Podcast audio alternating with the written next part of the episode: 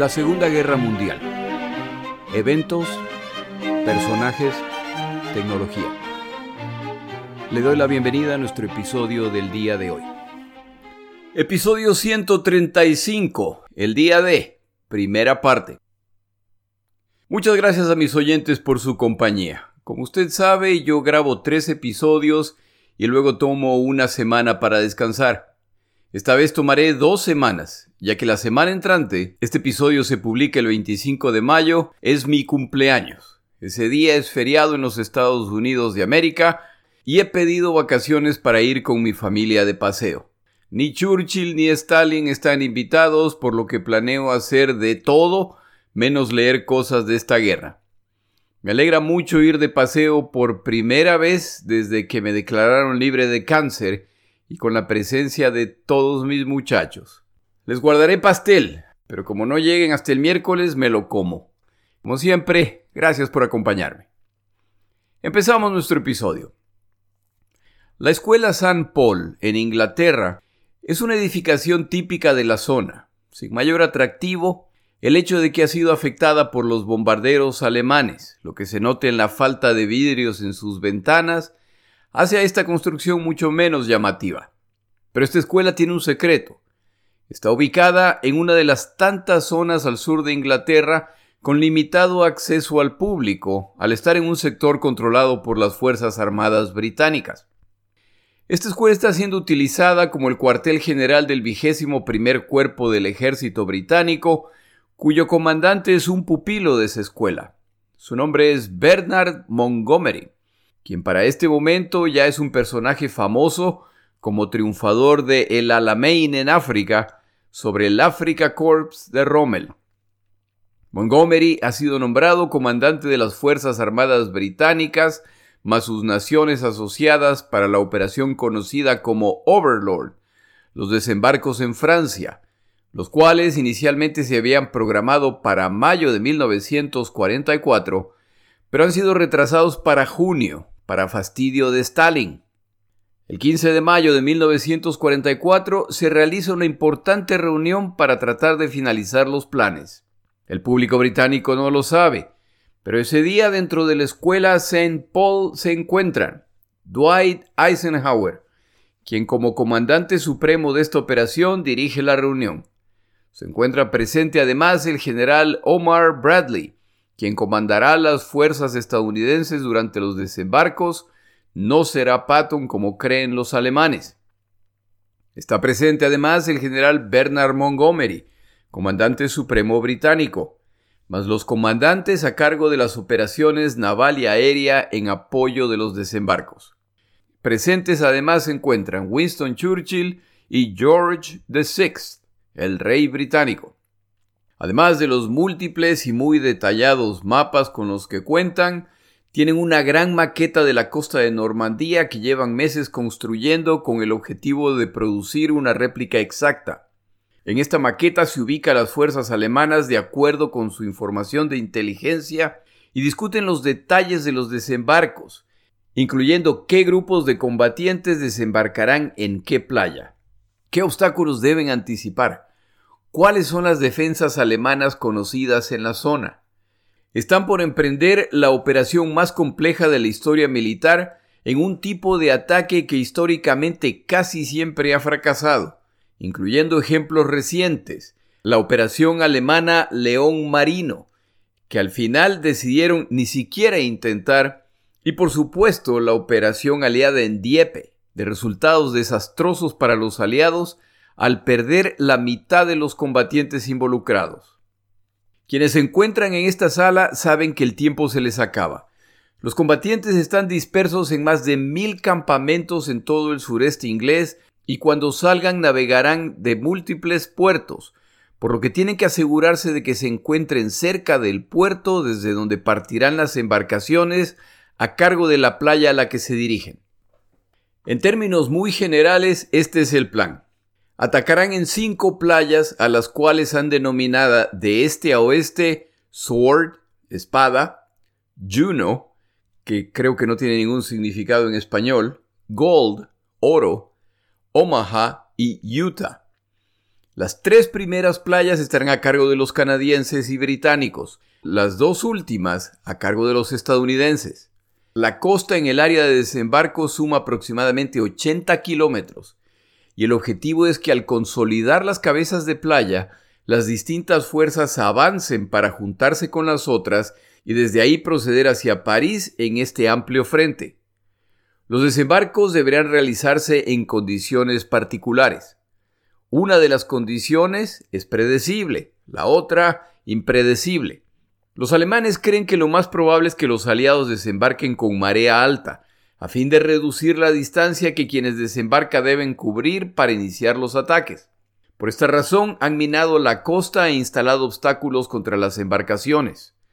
Los aliados, que para este momento ya cuentan con abrumadora superioridad aérea, lo que les permite realizar reconocimiento aéreo a placer, han visto todo esto, por lo que su plan es realizar los desembarcos con marea baja, a fin de ver los obstáculos y desactivar las minas. El día ideal para los desembarcos, la marea baja ocurrirá al amanecer, que es cuando planean desembarcar. El día perfecto, de acuerdo a este criterio, es el 5 de junio. Pero aquí viene el factor impredecible, el clima. Este no se puede planificar con anticipación y requiere cielos poco o nada nublados para que la aviación pueda apoyar los desembarcos.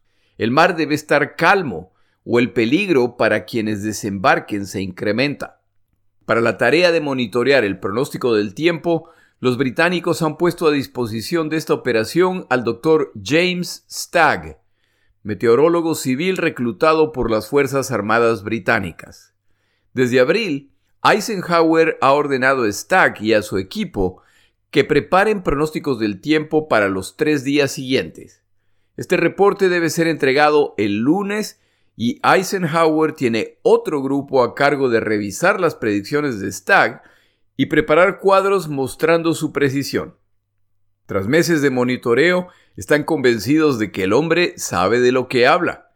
Pero Eisenhower tiene también su propio equipo de meteorólogos. Es importante que los desembarcos se realicen ese día, como se le ha prometido Stalin. Tras la última postergación, la de mayo a junio, el embajador soviético ha pedido sarcásticamente que le aclaren el significado de la letra D en la operación del día D. En inglés, la palabra para retraso es delay, que empieza con la letra D. El embajador soviético elucubra que el verdadero nombre de esta operación es el día del retraso, pero en clave. Como en otros episodios de este podcast ya hablé de los preparativos para la invasión, en este solo menciono factores adicionales. La Fuerza Aérea va a jugar un papel fundamental no solamente durante los desembarcos, sino en sus preparativos. Uno de los riesgos muy probables es que en cuanto parta la flota invasora, los radares costeros alemanes los descubran y el tamaño de esta flota no dejará dudas de que se ha iniciado la invasión principal. Estas embarcaciones acercándose seguramente se verían como una gran mancha en el radar, es por lo tanto importante destruir las instalaciones de radar alemanas en la costa. Pero si se concentran en destruir estas instalaciones en Normandía solamente, entonces están avisando a los alemanes dónde va a ser la invasión. Por esta razón, y como pueden darse el lujo, bombarderos aliados de distintos tamaños se dedican a atacar las instalaciones alemanas de radar en toda la costa europea. Esto enoja al comandante británico Harris, a cargo de la fuerza de bombarderos, ya que implica reducir los ataques contra el territorio alemán, el objetivo principal de su grupo de combate. Esto sumado a que los aliados saben que para junio de 1944 ya prácticamente han neutralizado a la Fuerza Aérea Alemana, hace que Harris vea menos necesario desviar a sus fuerzas. La fuerza aliada concentrará además sus ataques en estaciones ferroviarias y en sistemas de caminos, a fin de evitar el movimiento de tropas y blindados. En otras palabras, tal como lo predijo Rommel. A partir de inicios de junio, los ataques con bombarderos ligeros, medianos y pesados contra el territorio francés se inician. Tifones británicos y Thunderbolts estadounidenses se dedican a atacar a bajo altura objetivos en tierra. trenes, convoyes, concentraciones de tropas alemanas. Los bombarderos medianos y pesados atacan las fortificaciones alemanas en la costa. Estos ataques siguen la misma lógica que los ataques contra los radares. Tienen que atacar una zona muy amplia para evitar que se enteren los alemanes de la zona específica del desembarco. El día de los desembarcos utilizarán además un truco creado por los británicos contra los radares alemanes. Lo llaman window, ventana. Esta estratagema consiste en cortar miles de láminas de papel de aluminio, las cuales tienen que tener medidas precisas para afectar a los radares alemanes. Bombarderos son cargados con estas delgadas tiras de aluminio y al acercarse a la costa las sueltan a intervalos establecidos. Esto causa que las pantallas de los radares alemanes se llenen de señales similares a las que produce un avión al acercarse. De acuerdo a lo que indica el radar, hay una gran cantidad de aviones que se aproxima. Como estas delgadas láminas de aluminio flotan en el viento, tal como el confeti, la ilusión dura unos cuantos minutos, tras los cuales ya se acerca el siguiente grupo de bombarderos para repetir el proceso. Así se encubrirá la flota y los aviones de los radares alemanes sobrevivientes. Desde inicios de la invasión alemana, grupos de ciudadanos franceses se han opuesto a la ocupación realizando tareas de resistencia o incluso de sabotaje. Tal como en las Filipinas, los aliados piden a quienes deciden resistir que se abstengan de actos violentos.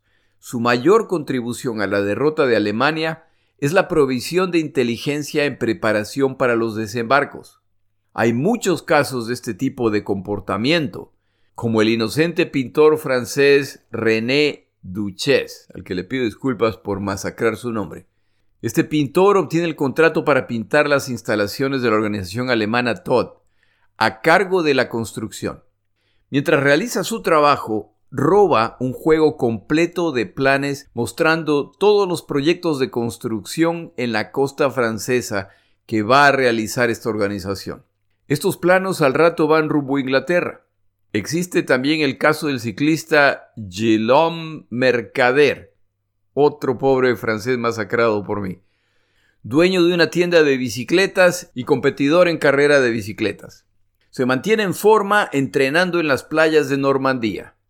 Es detenido muchas veces por los centinelas alemanes que le indican que esas zonas son restringidas. Mercader muestra su licencia de la Asociación Francesa de Atletas. Lo revisan muchas veces y nunca encuentran nada sospechoso.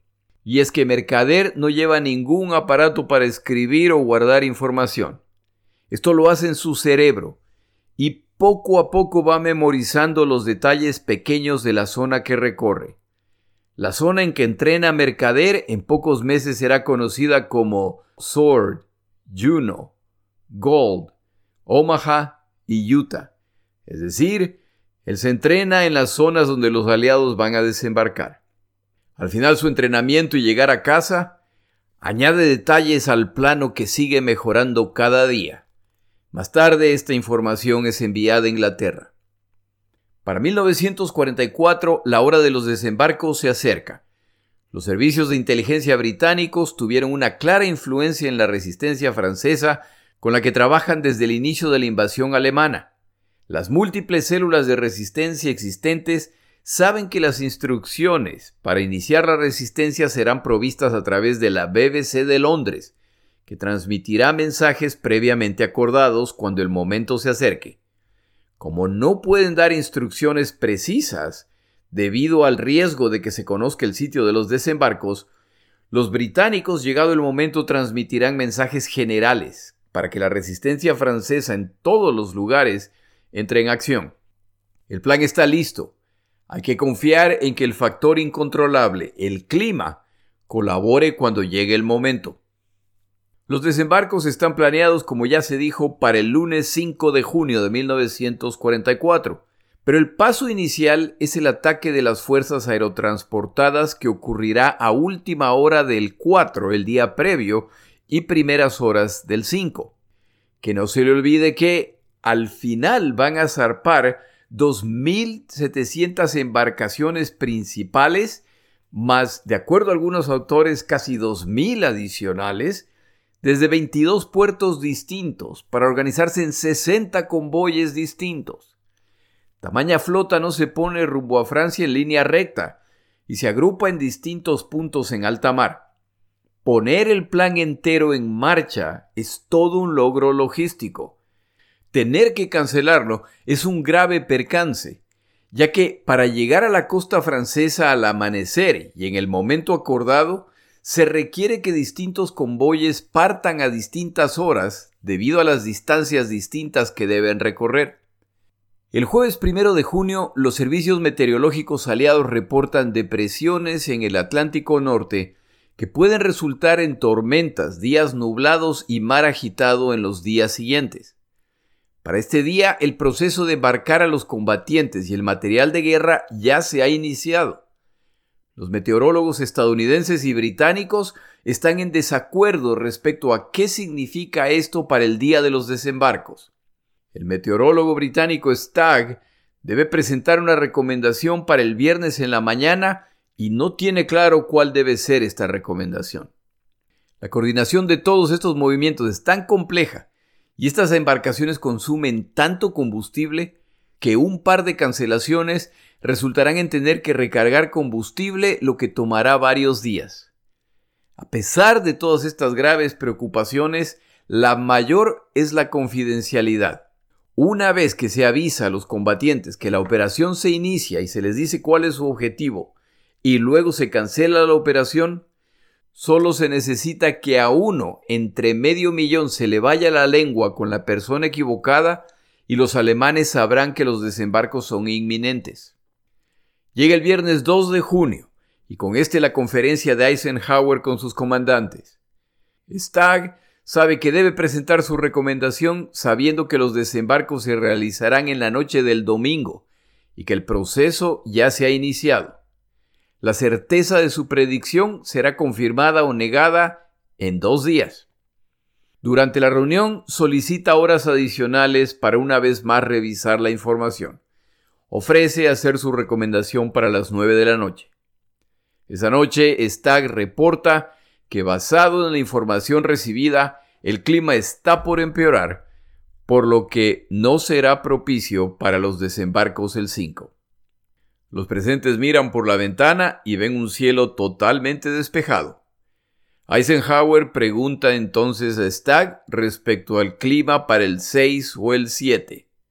Stagg responde que si responde a esa pregunta estaría simplemente adivinando y ese no es su trabajo. Se cierra así la reunión. Revisarán el pronóstico del tiempo nuevamente al día siguiente, el sábado. Al hacerlo, la información meteorológica es todavía más clara y es desfavorable para los desembarcos. Con esta información, Eisenhower decide que los desembarcos serán postergados al menos por 24 horas. El anuncio se siente extraño, visto que son días despejados y de mar apacible. Se envía la orden de que los convoyes regresen a sus puntos de partida. Ya es domingo, el día previo a los desembarcos, y a lo largo del día las nubes empiezan a acumularse. Los alemanes también tienen su servicio meteorológico y también tienen la información respecto a las depresiones en el Atlántico Norte, que sugiere que varios días de mal clima están por empezar. Esto sumado al hecho de que faltan un par de semanas para la marea alta, convencen a Rommel de que es un buen momento para hacer un viaje corto a Alemania, para celebrar el cumpleaños de su esposa y además para visitar a Hitler y solicitar fuerzas y recursos adicionales. Erwin Rommel viaja a Alemania el 4 de junio de 1944. A lo largo del domingo 4 de junio, Stagg y su equipo siguen monitoreando la información y esa noche Stagg tiene información adicional que presentar a Eisenhower y a su alto mando. Stagg informa, Caballeros, desde mi reporte de ayer, se han producido cambios repentinos y acelerados en el Atlántico Norte, lo que resultará en una pausa en el mal tiempo que será propicia para que la invasión prosiga. La pausa se iniciará el lunes en la tarde. La invasión, por lo tanto, podría proceder el día siguiente, el martes 6 de junio. La pregunta para Stagg es por supuesto si está seguro de esto. La respuesta es que no, completamente, pero eso es lo que indica la información. El almirante Ramsey, a cargo de la flota, aclara que si esta predicción resulta errada y se produce una segunda cancelación, la flota no será capaz de realizar un tercer intento en al menos un par de semanas. El comandante Lee Mallory, a cargo de los bombarderos, advierte que, si las condiciones de visibilidad no son ideales, esto impactará los bombardeos y por lo tanto toda la operación. Eisenhower pregunta a Montgomery, el comandante supremo británico, su opinión y él responde, procedamos. Para el lunes 5, Stagg tiene información adicional y con confianza afirma que esa pausa en el mal clima se producirá. Nuevamente el mensaje es sorprendente vistas las nubes y el viento en la zona. Eisenhower da la orden de proceder y se continúa el proceso de embarcar combatientes. Eisenhower toma el tiempo para ir a los aeródromos donde se encuentran los paracaidistas que en pocas horas iniciarán los ataques. Quiere pasar tiempo con ellos antes de que salgan rumbo a Francia. Erwin Rommel ya ha previsto que el ataque aliado se iniciará con ataques paracaidistas en la madrugada y el desembarco al amanecer para poder combatir todo el día. Como ya se ha explicado en otro episodio, de acuerdo con la visión de Rommel, es en el momento del desembarco cuando deben buscar derrotar a los aliados. Es la mejor, tal vez la única oportunidad para derrotarlos por lo que esas primeras 24 horas serán las más importantes. Por esta razón, Rommel se refiere al día de los desembarcos como el día más largo. Antes de continuar, tomamos una pausa.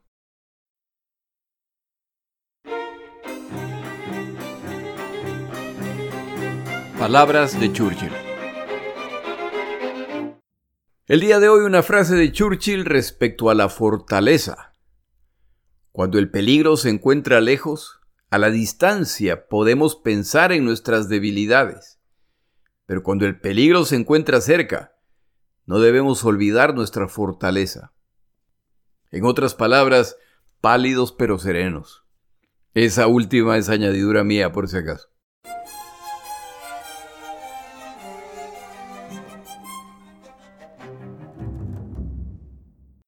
Los desembarcos del día D ocurren finalmente, como ya se mencionó, al amanecer del 6 de junio de 1944. Sin embargo, para este momento otras operaciones ya han ocurrido. Las más importantes de ellas es el ataque paracaidista de unidades aerotransportadas británicas, canadienses y estadounidenses que descienden detrás de la línea defensiva costera alemana. Estos combatientes tienen la tarea de neutralizar posiciones defensivas alemanas, tomar control de puentes y caminos que se dirigen a Normandía, confundir al enemigo y causar desorden, pero sobre todo destruir las posiciones de artillería que amenazan a las embarcaciones y a los combatientes que desembarcan. Aquí se inicia el involucramiento en la guerra del grupo de combatientes descrito en el libro de Stephen Ambrose, que luego se convierte en una serie de HBO llamada Banda de Hermanos la cual sigue las aventuras de la compañía Easy, parte de la división aerotransportada 101, conocida como The Screaming Eagles. Esta serie será brevemente mencionada durante estos episodios. Y aquí un comentario personal respecto a la serie Banda de Hermanos. La serie me gusta mucho. La he visto un par de veces, lo que no es poca cosa, ya que son ocho episodios, si no me equivoco. Los productores hicieron un gran trabajo presentando al grupo, explicando su maduración y participación en esta guerra. Es difícil no tomarles cariño a estos personajes, en particular a Dick Winters, el líder de este grupo a través del entrenamiento y posterior combate en Europa. Mi recomendación es que vea esta serie, pero que considere lo siguiente. En otros episodios he mencionado otra serie de HBO llamada El Pacífico, la cual sigue las aventuras de una división de infantes de marina estadounidenses desde Guadalcanal hasta la victoria final en ese teatro de operaciones. Eso a mí me parece bien, ya que en el Pacífico son los estadounidenses, a pesar de que no son la única nacionalidad que participa, quienes dirigen y lideran esta campaña, y no es injusto decir que son los estadounidenses quienes ganan la guerra en esa zona. Banda de Hermanos hace lo mismo. Sigue a este grupo de paracaidistas desde su descenso en Normandía hasta el final de la guerra. Aquí existe el riesgo de concluir que la guerra en Europa la ganaron estos señores paracaidistas, o al menos que la ganaron los estadounidenses.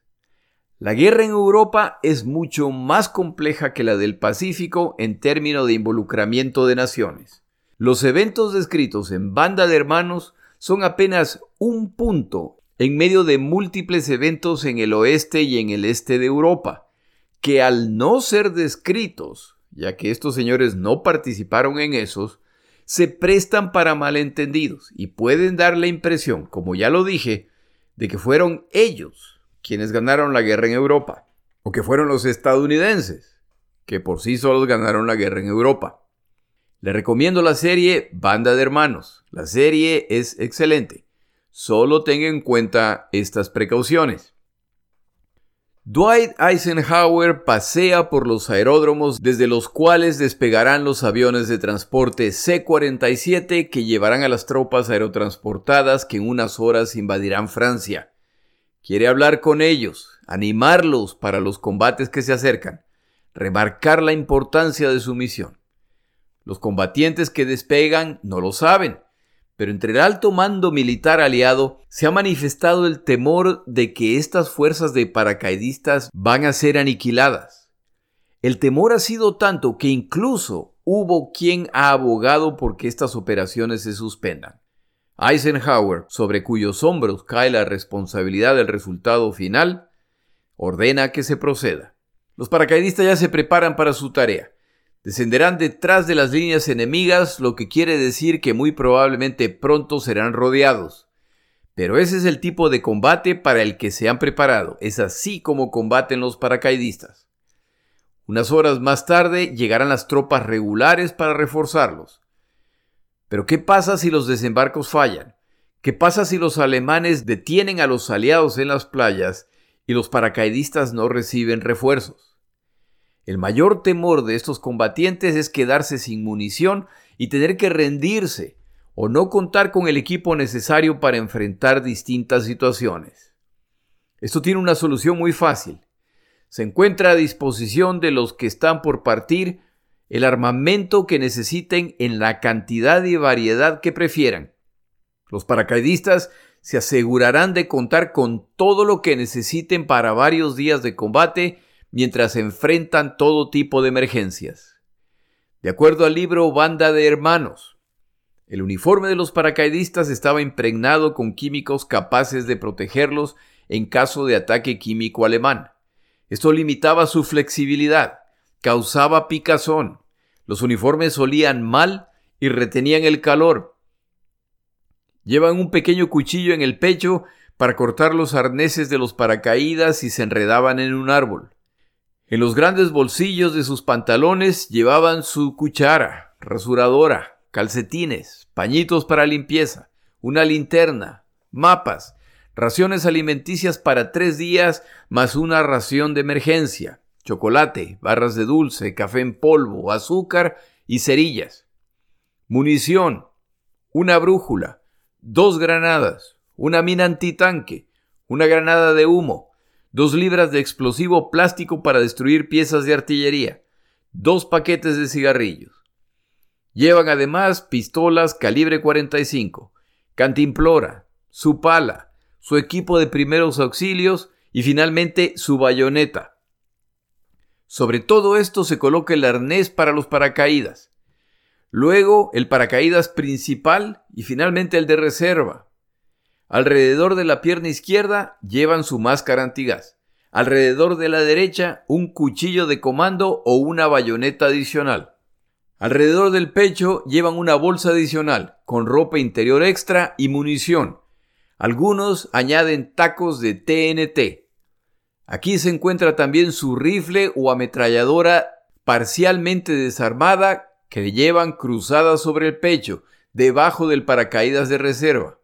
Esto permite tener las manos libres para controlar el paracaídas. Sobre todo esto, llevan un salvavidas y finalmente se ponen el casco. Algunos añaden dinamita adicional, un cuchillo extra, cargadores adicionales de munición. Para colmo, han descubierto un invento británico, las fundas de pierna. Esta es una funda de tela lo suficientemente grande para llevar munición y explosivos adicionales. Se puede incluso meter el pesado trípode de las ametralladoras, implementos médicos, etc. Los más creativos incluyen ametralladoras adicionales, minas antitanque y explosivos adicionales. Estas bolsas tenían un mecanismo que las conectaba al arnés del paracaídas.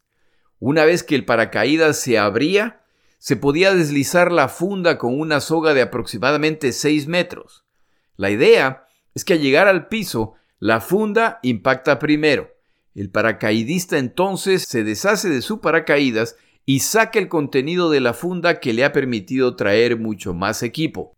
Una vez que los paracaidistas ya han escogido todo lo que necesitarán, se dirigen a los transportes C-47 y se sientan a esperar la orden de embarcar. Confían que, a diferencia de la noche previa, la operación no se volverá a cancelar. Cuando llegue el momento de embarcar, hay especialistas que les ayudarán a ponerse todo el equipo para asegurarse de que todo está en orden y que es lo más cómodo posible. A cada paracaidista le dan un pequeño aparato metálico que al aplastarlo produce un clic metálico. Como nota de Jorge, jugábamos con estos pequeños aparatos cuando yo era niño, pero no recuerdo su nombre. Este pequeño aparato puede hacer la diferencia entre la vida y la muerte. Una vez que desciendan en la oscuridad, si notan que hay alguien cerca, deben utilizar este pequeño aparato. Al escuchar el clic, el otro combatiente debe hacer sonar su aparato. Entonces, este debe decir flash, relámpago en inglés, y el otro combatiente responderá thunder, trueno en inglés. Esto muestra que son dos combatientes aliados que se han encontrado en la oscuridad. Si al acercarse un combatiente no hace el clic o no responde a la contraseña, se asume que es un alemán y por lo tanto abrirán fuego. Cada oficial ha memorizado su misión a conciencia, así como la de cada miembro de su batallón.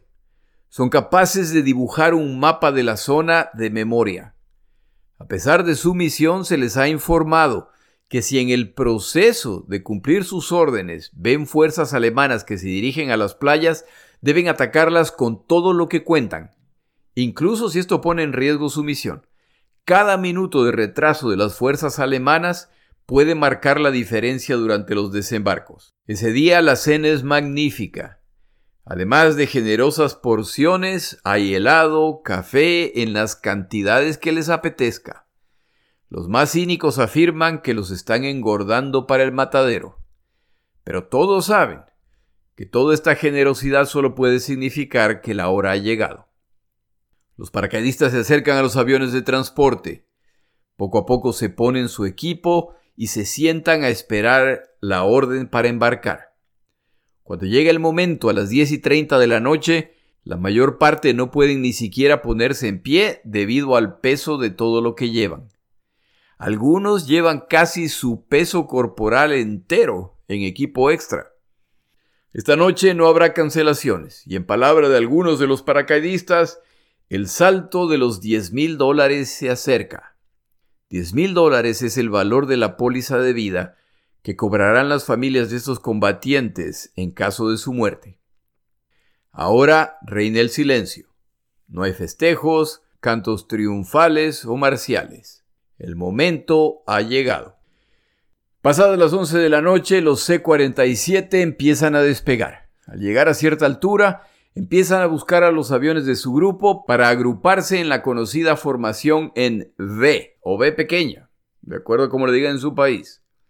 Tres aviones en cada V. Mientras los aviones de transporte se forman para proceder hacia Normandía, los paracaidistas ven desde el aire la flota de miles de embarcaciones que maniobran para sumarse a sus convoyes en preparación para avanzar hacia la costa francesa. Una vista descrita por ellos mismos como sobrecogedora. A la una de la mañana ya van en ruta hacia Normandía. El piloto comunica a Dick Winters. Estamos a 20 minutos. Esta es la señal para que los paracaidistas se levanten y conecten el cable que abrirá su paracaídas al saltar a los arneses en el avión. Winters va a ir primero. Poco a poco todos se van alineando mientras enciende la luz roja. En cuanto la luz cambie a verde, es hora de saltar. Ya llegan a la costa francesa y encuentran una acumulación de nubes. Al ingresar en esta, los pilotos de los transportes instintivamente buscan separarse de los otros aviones para evitar colisiones. Al salir de las nubes se dan cuenta de que ya no ven a los otros aviones. Para este momento los aliados cuentan con un aparato que guía a los aviones al punto establecido. El problema es que solo el avión que lidera la formación en V cuenta con este aparato. Al separarse, ahora solo uno de cada tres aviones saben hacia dónde dirigirse y cuándo se acercan hacia el punto de salto. Esto se repite con la mayor parte de las formaciones y los pilotos ya no tienen idea de cuándo deben activar la luz verde. A este problema se suma ahora uno mayor. Las baterías antiaéreas costeras alemanas abren con todo contra los transportes que empiezan a ser impactados. Estos pilotos con muchas horas de entrenamiento son sin embargo novatos que nunca han enfrentado este tipo de situación. Y el desorden, y por qué decirlo, el pánico empieza a cundir. Este es el punto en que los transportes deberían empezar a desacelerar para que los paracaidistas empiecen a saltar, asumiendo que han llegado al punto correcto. Pero esto significa exponerse aún más al fuego antiaéreo.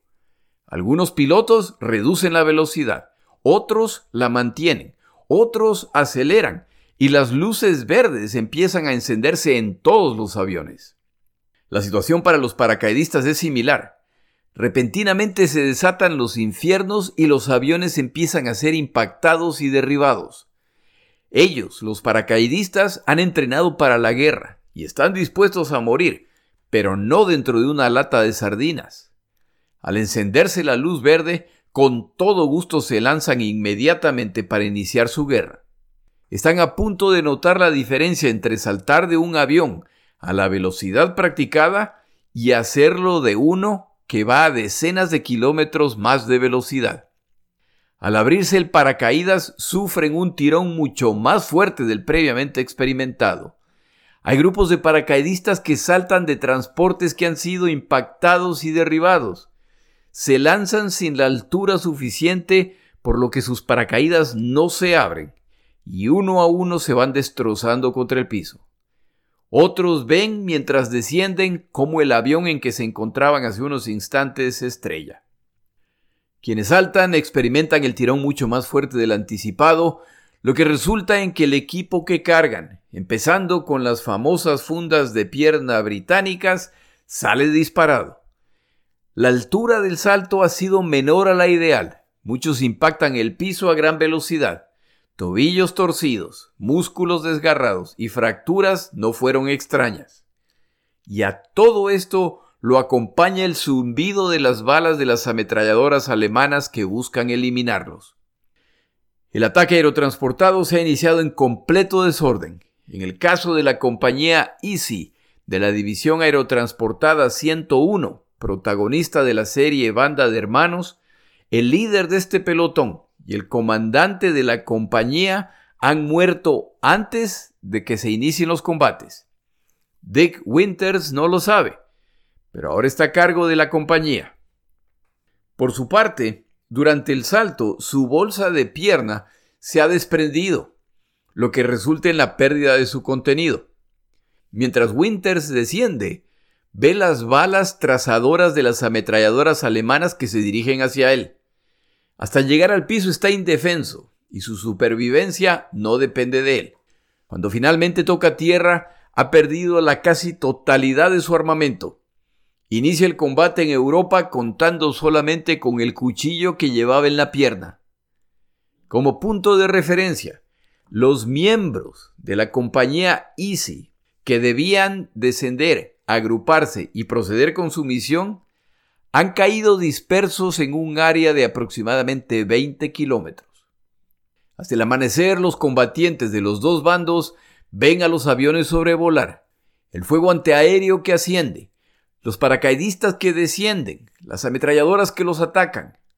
Muchos de los que han descendido han perdido el aparatito metálico que les permite identificarse con combatientes amigos. Los ataques aerotransportados británicos y canadienses también sufren de confusión pero siguen su misión a través de planeadores que los depositan en silencio en lugares del frente. Algunos de estos planeadores se encuentran con los espárragos de Rommel, con desastrosas consecuencias. Pero los ataques se inician y avanzan hacia sus objetivos. Los aliados han iniciado además la operación Titánica, en que 400 bombarderos lanzan monigotes vestidos de paracaidistas que cuentan con un mecanismo explosivo al impactar el piso. Los bombarderos lanzan además las tiras de aluminio que confunden al radar y pequeños equipos de fuerzas especiales descienden para aumentar el caos.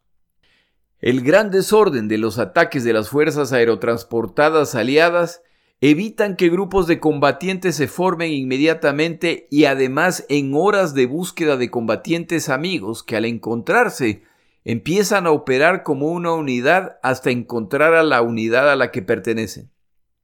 Pero todo este desorden tiene una ventaja inesperada.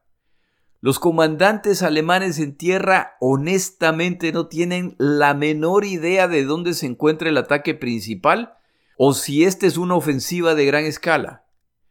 Hay múltiples sectores que reportan estar bajo ataque, pero aparentemente no por grandes cantidades de fuerzas. ¿Son estos ataques simplemente de distracción? Hay sectores que no reportan ataques. ¿Es porque no están siendo atacados o porque han cortado sus comunicaciones? Hay sectores que reportan ataques solamente para descubrir que son monigotes explosivos, no es en realidad un ataque. Y a todo este desbarajuste se suma un factor más. A inicios de junio, la BBC de Londres inserta en sus transmisiones la frase de un poema de Paul Verlaine, Los largos suspiros de los violines en otoño. Esta frase se viene repitiendo por algunos días. Los miembros de la resistencia francesa que saben los detalles entienden que un anuncio muy serio se acerca. En la noche del 5 de junio, la frase se repite pero con una añadidura. Los largos suspiros de los violines en otoño llenan mi corazón de una languidez monótona. Los líderes de la resistencia francesa que trabajan con los británicos saben que se ha acabado el tiempo para calladamente recolectar inteligencia sin realizar actos hostiles. Si planeaban hacer algo contra los invasores, esta es su noche. Se producen más de mil ataques actos de sabotaje contra puentes donde se encuentran las fuerzas blindadas alemanas. Rieles ferroviarios son volados en más de 900 puntos distintos, más múltiples emboscadas contra las tropas alemanas en movimiento. Las líneas de telégrafo y teléfono son cortadas en centenas de puntos distintos. El caos cunde en la costa francesa. El día más largo ha empezado, y Erwin Rommel no está ahí para verlo ya que se encuentra en Alemania. De la forma como Hitler planeó esta estructura de comando en Normandía, sería él, Hitler, quien daría la orden para contraatacar. Pero en medio de toda esta confusión, nadie se atreve a despertar al Führer, a riesgo de ser considerados alarmistas. En el siguiente episodio, en tres semanas, continuamos el relato del día D. Mi nombre es Jorge Rodríguez Gracias por acompañarme.